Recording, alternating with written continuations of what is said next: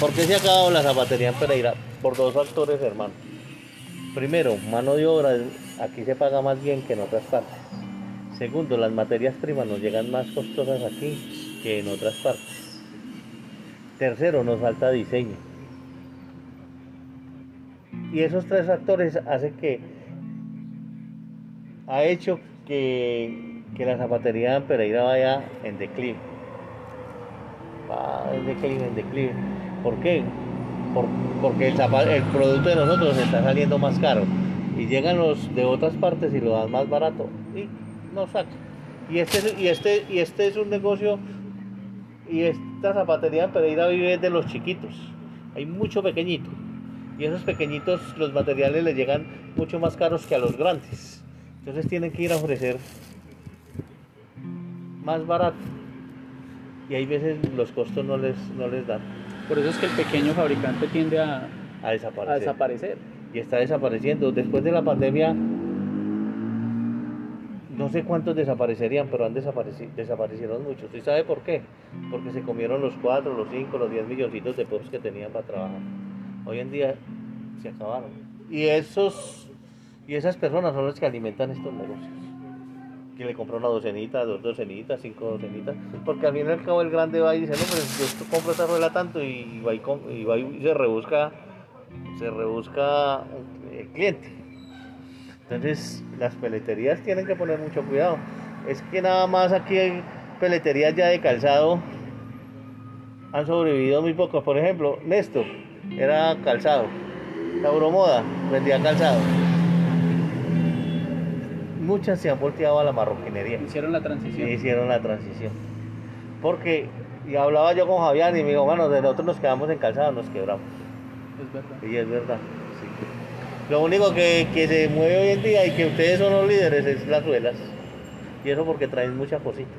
Porque si no también estábamos muertos. Hablo de los que hacen mucho tenis y que Estaban muertos. Pero yo creería, Néstor, que, que un factor que es incidente y que puede llegar a sacar esta zapatería adelante es lo que ahorita me mencionó, es darle identidad al Así calzado. claro, y no tenemos identidad. ¿Qué fabricamos en Pereira? No, de todo. No tenemos identidad en un producto, nos falta la identidad. Que eso es lo que arrastra a la gente. No nos Sí. caracterizamos por un... Por ejemplo, aquí tenemos la identidad en el eje cafetero eh, del turismo cafetero y la finca. Eso, eso es una identidad, esa clase de turismo. Por eso le llega tanta gente. Pero ya no nos están llegando gente a Pereira a comprar calzado, porque cada día somos más pequeños. Mire de hombre, ¿quién quedo yo? Y unos grandes que habían, como Capriato. Capriato se acabó, porque ya de joder, pues ese, ese consiguió y vive de sus rentas.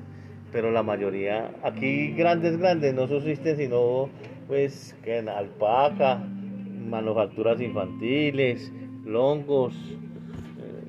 Usted sabe que Chopper, pues, no No fabrica, Maquila. pero pues por lo menos maquila. Sí, maquila. terceriza el- bueno, terceriza pero, pero de resto todos los pequeños desaparecieron. No, esto es muy bueno poder tocar este tema y más en estos entornos, Sí. porque esto nos permite a nosotros visionar un poco más la realidad de lo que tenemos y las posibilidades que hay de, de, tra- de- de hacer una transición también. O sea, es que todos los tiempos cambian, pues nosotros también tenemos que Otro, cambiar otro de los problemas grandes que vamos a tener hacia futuro es la mano de obra.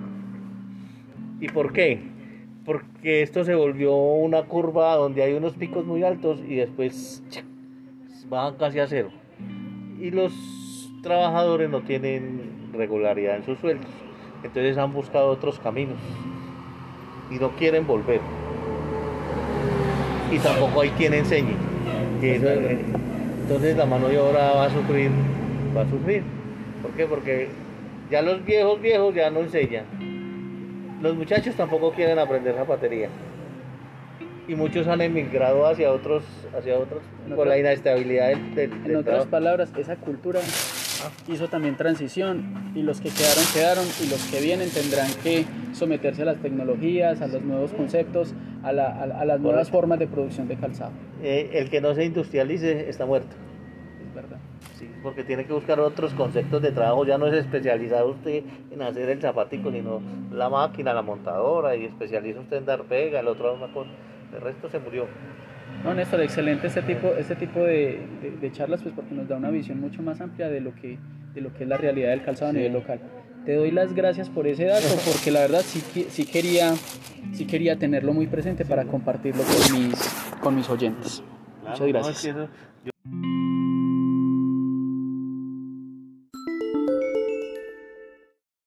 Néstor, yo creo que gran parte de, de los conceptos que nos has dado ha sido muy, ha sido muy, muy, muy enfáticos, pero hay uno crucial, el tema de la identidad. Esa identidad es la que queremos desglosar un poquito en este momento.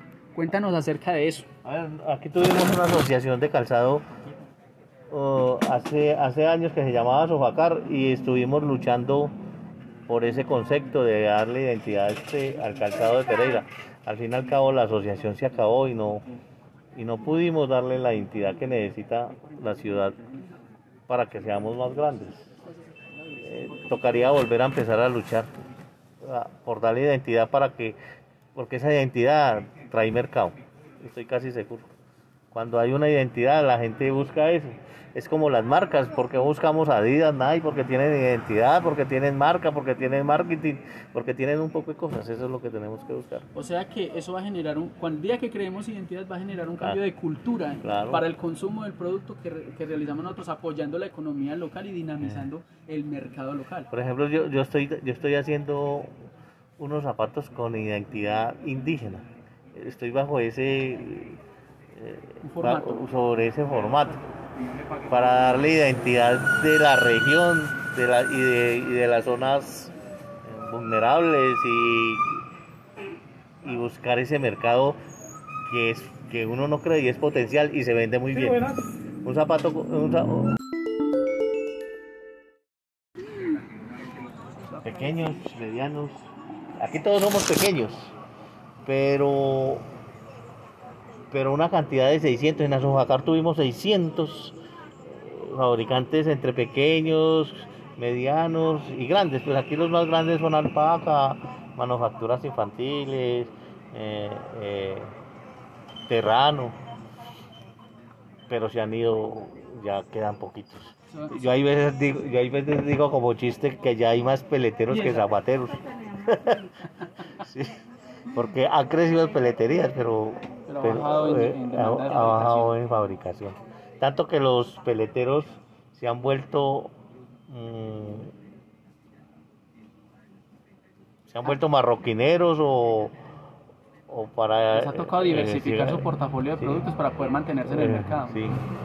El caso de Tauromoda, Néstor y muchos que ya están vendiendo todos esos artículos para muebles y para otros nichos de mercado. sí, sí. Y sin ir muy lejos, Mil Telas, que, Sí. que nosotros, perdón, Mil Telas hace una transición de no solo vender telas para confección, sino para, para tapicería y marroquinería. Y lo mismo el señor Salomón Levy con Gane Más. Él le tocó meterse en el mercado no solo de producto terminado, sino de insumos y se fue por el lado de la tapicería, cortinería y todo el tema de, de- de lencería. Y yo no sé, nosotros bajamos en calzado, pero pero aumentamos en ese en ese otro en ese otro nicho de mercado, que es la tapicería, que no había tanta tapicería. Y man. esto está lleno de tapiceros y eso es bueno. yo, yo no sé dónde le venden y, y en la pandemia eso se movió como un berrión, la tapicería. Y la tapicería es un mercado muy interesante y más para la región. Desafortunadamente se vuelve un mercado canibalizado entre el combate y el buen producto. Claro, sí. Y ahí vuelve y comienza el decrecimiento. Vuelve y comienza porque es la competencia adiente por, por estar ahí, por, Sí, por ven- por ventas, por ventas, por ventas. Pero no se enfocan en lo principal, en lo que estábamos hablando, Néstor, darle identidad también a eso. Sí, sí. Pero aquí tenemos una identidad buena sobre eso. Y gente que fabrica cosas muy buenas, que es Santa Rosa.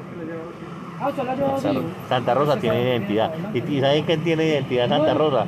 En, en talla. Talla mano. Hacen unas camas hermosas. Los isabelinos, las camas. sí. En eso tiene identidad Santa Rosa. Y mire que Santa Rosa vende muebles. Se caracterizan Sí. por ese tipo de producto Sí, sí. que es de, es de verdad es muy clásico. es, es así, como tiene identidad ahí, también lo tiene en el chorizo, ¿cierto? Eso es lo que Ah, necesitamos. tema de gastronomía. Sí, la gastronomía. Y el, y el café, en el tinto. En, en Santa Rosa hay partes para tomar café que no las hay en Pereira. Exactamente, tiene Sí. unos formatos, unos Sí, formatos sí, para ir a, sí. a, a departir. Ese es el formato que necesitamos en, en calzado. Ahí es. Lo que tiene Santa Rosa. no. Darle un nombre, una identidad, un concepto que la gente lo arraigue en la mente, luego al corazón y luego al bolsillo, para poder que lo consuma.